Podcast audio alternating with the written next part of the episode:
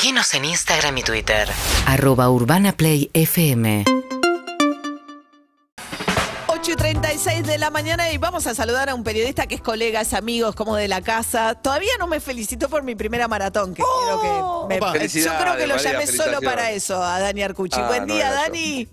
María, no, no seas injusta, veo que no lees los comentarios de tus seguidores en redes No, sociales razón, porque razón, te tenés- felicité en redes razón. sociales como maratonista. Yo sé que en las redes, claro, te tendría que haber llamado, me pediste consejos, es más, me vestí para la ocasión, me puse la campera del 50 aniversario del Maratón de Nueva York para Muy- motivarte a que vayas a correr Nueva York. Muy bien, ¿cuántas hiciste vos, Dani? Un montón.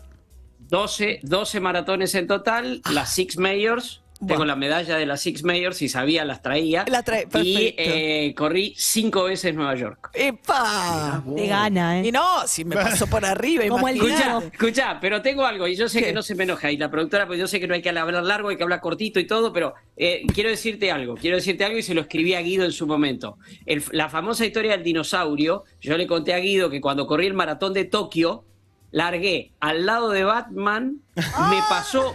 Me pasó Michael Jackson, en, Michael Jackson en mocasines Y y recién en el kilómetro 30 pasé un vasito de una marca de café internacional, que no voy a decir, era un pibe vestido en un vasito y lo pasé en el kilómetro 30. Digo, ¿cómo este tipo llegó hasta acá antes que yo? Pero bueno, el tema de los disfraces en el maratón es una cosa discutible, pero algunos grandes maratones, por ejemplo el de Tokio, tiene miles. Queda Miles. mal si uno pasa y lo empuja el del vasito, por Sí, ejemplo. No, Sí, queda, queda mal que te pase. ¿Sabes qué hago yo? Porque, a ver, nosotros corremos para que nos saquen fotos también, ¿eh? debo decirlo. Y vos sabés, vas llegando, vas llegando y te aparece al lado un tipo disfrazado así No, como de claro, dinosaurio. no, no. Vos decís, me estás arruinando la foto. Yo quiero parecer que.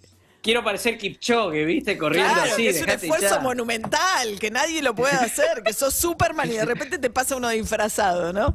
No, y le mandé a Guido también la foto en el, en el último maratón de Londres, no, en el anterior Sí. corrió uno disfrazado de Big Ben. O sea, lo que bueno, pesaba. claro. Y no pasó, y no pasó por el arco. Lo tuvieron que ayudar porque por la altura no pasaba por el arco.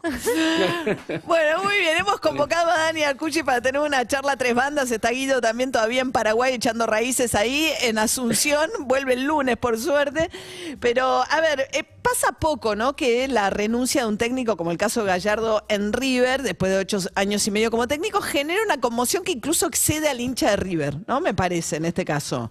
Sí, sí, es que, es que pasan pocos gallardos, María, esa, esa es la historia. Y, y, y está muy bien eso de que excede al, al hincho de River. Yo anoche después de todo el día, viste que estas noticias, eh, bueno, para, para nuestro ambiente, para, son las que conmocionan y se llevan todo el día, y todo el día hablando que en la tele y acá, y a la, y a la noche me senté a escribir y, y, digamos, buscando definiciones, eh, encontré algo que, que yo vengo sintiendo desde hace tiempo y que incluso lo, he- lo he hablado con algunos dirigentes de otros clubes, es que durante todo este tiempo, en estos ocho años y medio, pero sobre todo a partir de- del promedio de la trayectoria de, Gallardo como entrenador, cuando empezó a, fijarse esa imagen, todos los clubes buscaban su Gallardo.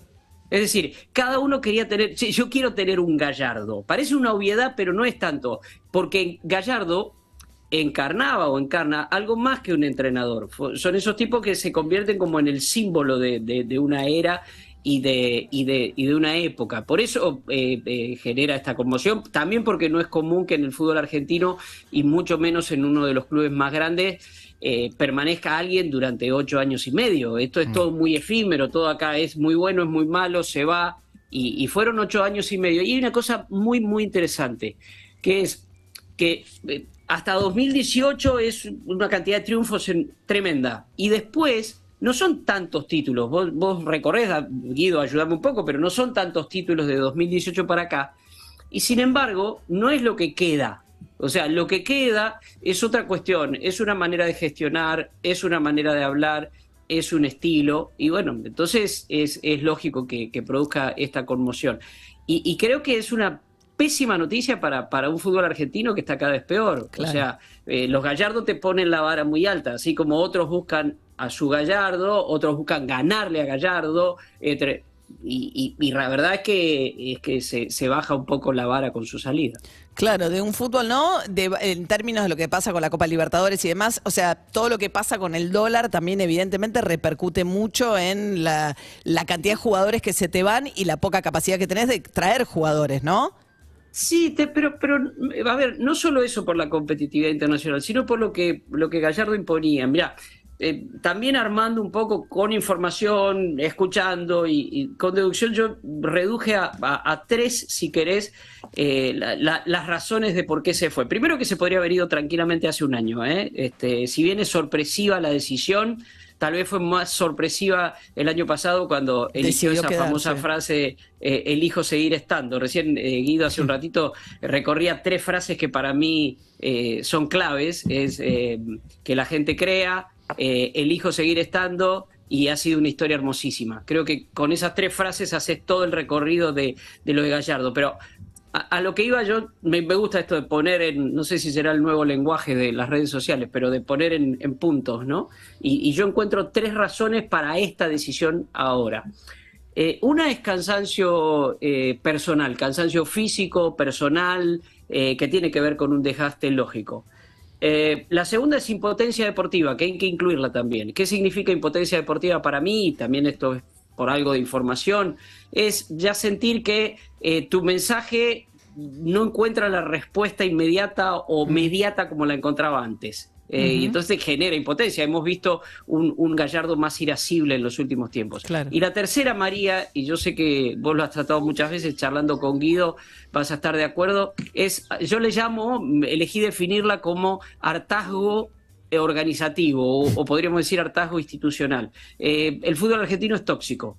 Y, Gallardo fue uno de los tipos que, más se rebeló contra esa toxicidad del fútbol argentino, esa desorganización, no sabes cuándo se juega, eh, cambian todo, todavía no sabemos si Aldo Civi va a descender porque por ahí cambian las reglas dentro de unos días. Eh, yo creo que se hartó también de eso. Ahora, esas tres razones, cansancio personal, impotencia deportiva y hartazgo institucional, la que más pesa me parece que es la primera. ¿eh? Es un tipo que, que, que, se cansó en un momento. Que llegó un ciclo. Guido, ¿estás por ahí? Acá estoy, acá estoy, escuchando a Dani. Sí, sí, acá estoy. ¿Me escuchas? Sí, te escucho perfectamente. Ah, perfecto. Ah, bueno. No, no. Y yo, yo este, también agrego a, todo esto que dice Dani.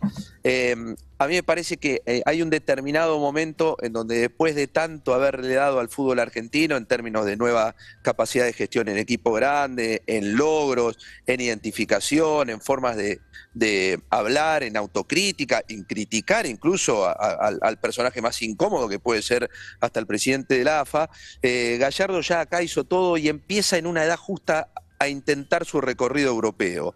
Eh, es la edad ahora en donde los entrenadores suelen estar ya en, Europa, donde empiezan después de mucha experiencia a estar allá. Eh, le ha pasado en su momento a, a, Coudet, le ha pasado al Cholo Simeone cuando se fue al Atlético Madrid, este, ya decididamente para fincarse, le había estado un tiempo en Catania, pero en Atlético Madrid fue a hacerse grande.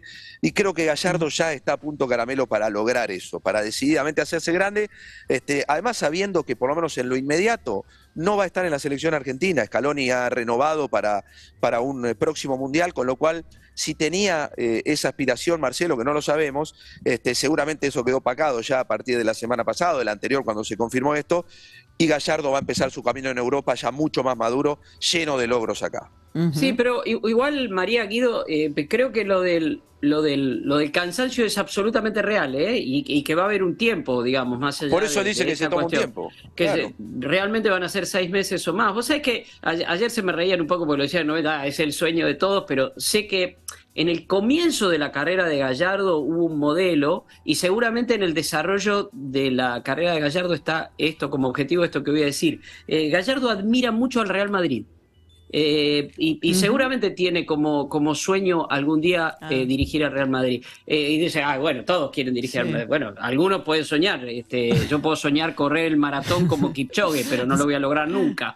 Este, es una utopía. Bueno, para Gallardo posiblemente eso no, no lo sea. Lo digo esto por esto que decía Guido también de, de la selección argentina, que es una cuestión que, va totalmente por, en este momento por, por otro lado, no, no pasa por ahí. Creo también que es un entrenador al estilo Simeone, muy entrenador, más que seleccionador, mm. entrenador, son esos tipos de estar que muy le gusta Estar, claro.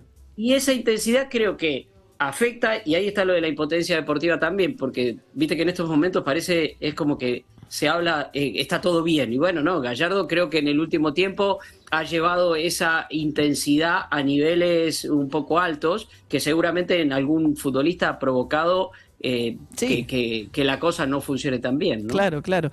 Bien, Daniel Cucci, Guido Berkovich, gracias a los dos, ¿eh? Bueno, un placer. Un beso grande, Dani. Un beso enorme. Escuchá la lista de música. ¿eh? Sí. Eh, sí, sí, soy, eh, por supuesto sigo, ¿no? Guido Corazón para mí. Este, Ay, para, para mí esto es defensa corporativa. no, no, no, no, no, no, no, no, no, no, no. Yo corrí, llegué 6 kilómetros, Dani, y me aburrí. Al sexto kilómetro estaba entrenando para 42, corté el 6.